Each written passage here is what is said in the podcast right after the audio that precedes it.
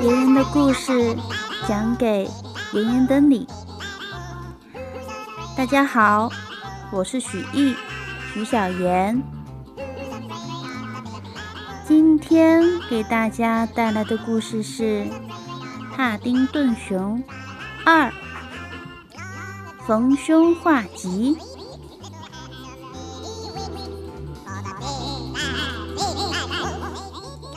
在昨天。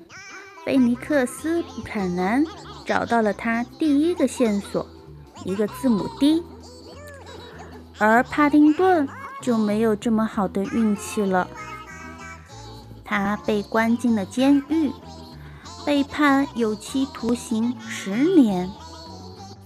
布朗一家也为他的案子忙得不可开交了。为了抓住真正的小偷，布朗太太。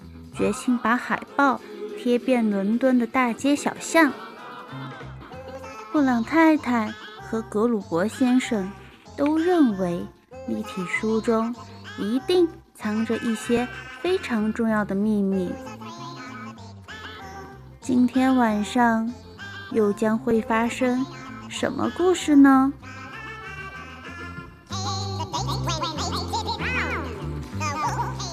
第十章。逢凶化吉。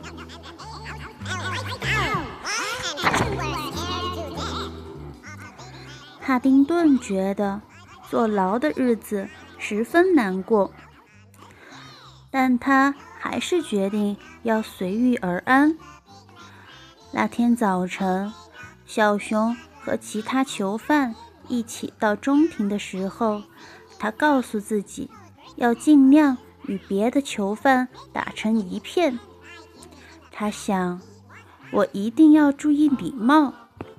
露西婶婶说过，对人善良有礼貌很重要，这样一定会交到朋友。虽然他很快就下定了决心，可他将要面对的是一群长相可怕、身上刺满纹身的囚犯。帕丁顿只好深吸了一口气，并用露西婶婶的建议提醒自己。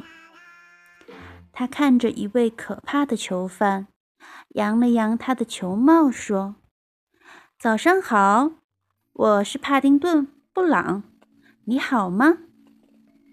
太搞笑了，哈哈！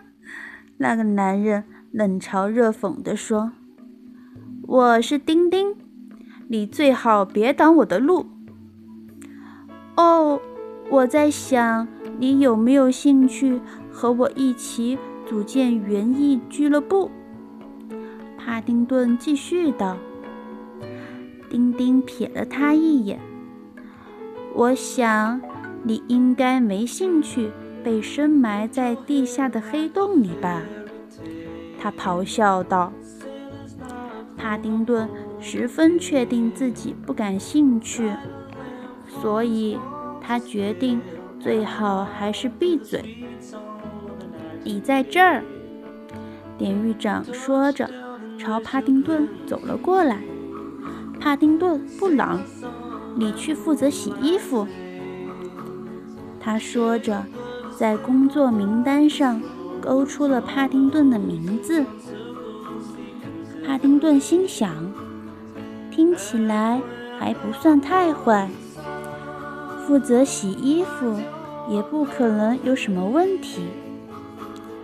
帕丁顿找到了监狱的洗衣房，那里有四台机器，每台都清晰地标注着床上用品、毛巾、球服和颜色。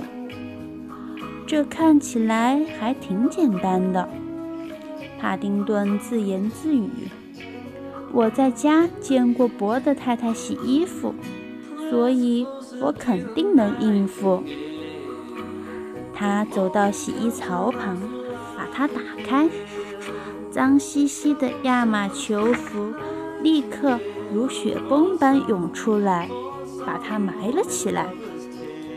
小熊挣扎着爬出来，然后将这些衣服装进写着球服的机器里。他倒入洗衣液，关上门，然后按下开始键。好了，小熊沾沾自喜地说着：“现在只需要坐着等啦。”洗衣机开始转动，小熊从机器旁边走开，正要坐下来，他突然发现有什么东西也在跟着球服。一起转动，一件似乎不应该在里面的东西。那东西小小的，红红的，那是一只红色的袜子。不，帕丁顿大叫着。博德太太总是说，绝对不可以用热水清洗带颜色的衣服。小熊开始疯狂地按那些按钮。但他并没有成功阻止洗衣机的运转。接着，绝望的帕丁顿试图打开机器的门，水开始变成了一种不祥的浅粉色。帕丁顿一遍又一遍地拉门上的把手，但他似乎锁得更紧了。小熊仍然试图保持冷静，他安慰自己：“那不过是一只红袜子，坏又能坏到哪里去呢？”似乎是为了回答这个问题，洗衣机的门把手突然断在了帕丁顿的爪子里，帕丁顿一下子跌坐在地上。就在这时，水变成了深粉色，所有囚犯都对自己的新囚服表示不满。那天下午，在食堂，帕丁顿发现自己被一群罪犯包围了，他们都穿着亮粉色的囚服。这些犯人都虎视眈眈地瞪着帕丁顿。下午好啊！伙计们，帕丁顿故作轻松地说：“如果你问我的话，我觉得粉色让这个地方明亮了一点。”帕丁顿看到丁丁从犯人中朝他走了过来，就把剩下的话给咽了回去。这个可怕的大块头弯下身子看着这只小熊。他的脸离帕丁顿的脸只有几厘米。如果你问我，小熊，你就应该闭上嘴，好好吃你的晚饭，因为这可能是你最后的晚餐。好的，帕丁顿说。小熊转身走向一张桌子，他浑身上下都在颤抖。托盘。在他的爪子中震动着，他找到一个空位置，哆哆嗦嗦地朝着桌子对面的囚犯扬了扬帽子，然后就低下头盯着自己的食物。那是一坨令人作呕的灰色泥状物。小熊想知道那是什么，所以。就凑上去闻了闻，然后立刻惊恐地退了回来。好恶心，他说。小飞是一个长相和善的澳大利亚人，他告诉帕丁顿不要太担心食物，他没有看上去那么糟糕。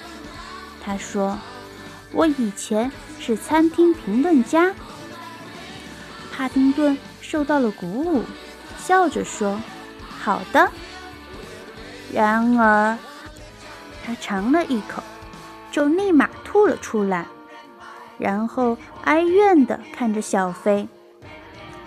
他没有看上去那么糟糕。小飞捏着嘴笑着说：“他是更糟糕，是不是，勺子？”他对着另一个。正在用火柴搭建风车的男人说。那个男人点了点头。这是什么？帕丁顿问。勺子耸了耸肩，在模型上又加了一根火柴。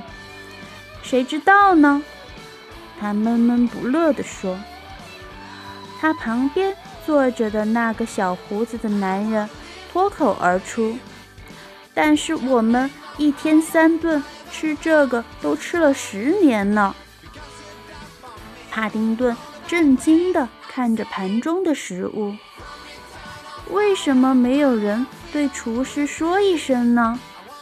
如果他知道你们都不喜欢吃，他也许会换一下菜单。一个看上去呆头呆脑的犯人惊讶地扔掉了自己的杯子，和厨师说一声。他重复道：“你是指和铁拳说？”勺子。颤抖着给了帕丁顿一个警告的眼神。如果你想在这儿生存，就要记住两点原则：一，把头低下来；二，永远不要和铁拳讲话。帕丁顿认真地考虑了他的建议，然后说：“谢谢你，我会记住的。”但丁丁听完他们的对话，眼睛却亮了起来。事实上，他说：“我认为这是一个非常好的主意。小熊可以代表我们和铁拳谈一谈。”帕丁顿看到其他人脸上怀疑的表情，问：“丁丁，你真的觉得这会有用吗？”丁丁热情的点点头，告诉你，小熊，如果你和铁拳去商量换菜单的事，我们也许会忘记你把我们变成一群火烈鸟的事。他一边戳着自己亮粉色的球服，一边无耻地对帕丁顿笑着。帕丁顿并没有注意到。丁丁脸上的表情。为了和平的未来，小熊愿意做任何事。他只想和所有人都保持良好的关系。那好吧，我去和他说。帕丁顿起身去寻找厨师。他很容易就找到了铁拳。首先，因为。他穿着厨师的围裙。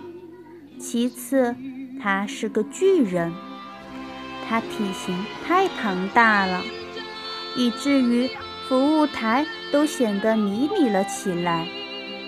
长柄勺在他巨大的手中看起来就像是一个茶匙。小飞伸出一只手，拦住了帕丁顿，火箭。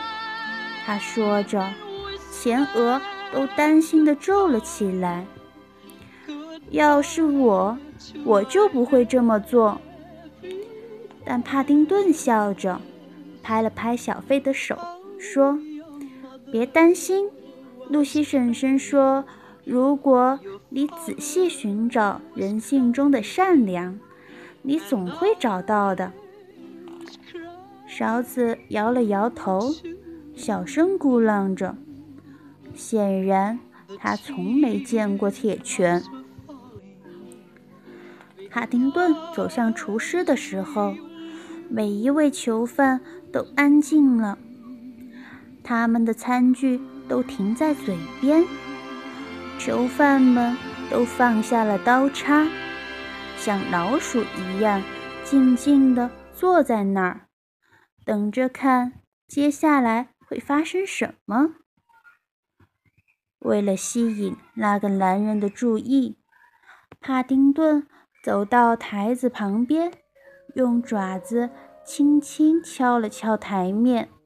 “不好意思，铁拳先生。”他说。那个男人慢慢转过身。帕丁顿深吸了一口气，让自己面对他时尽量保持镇定。干嘛？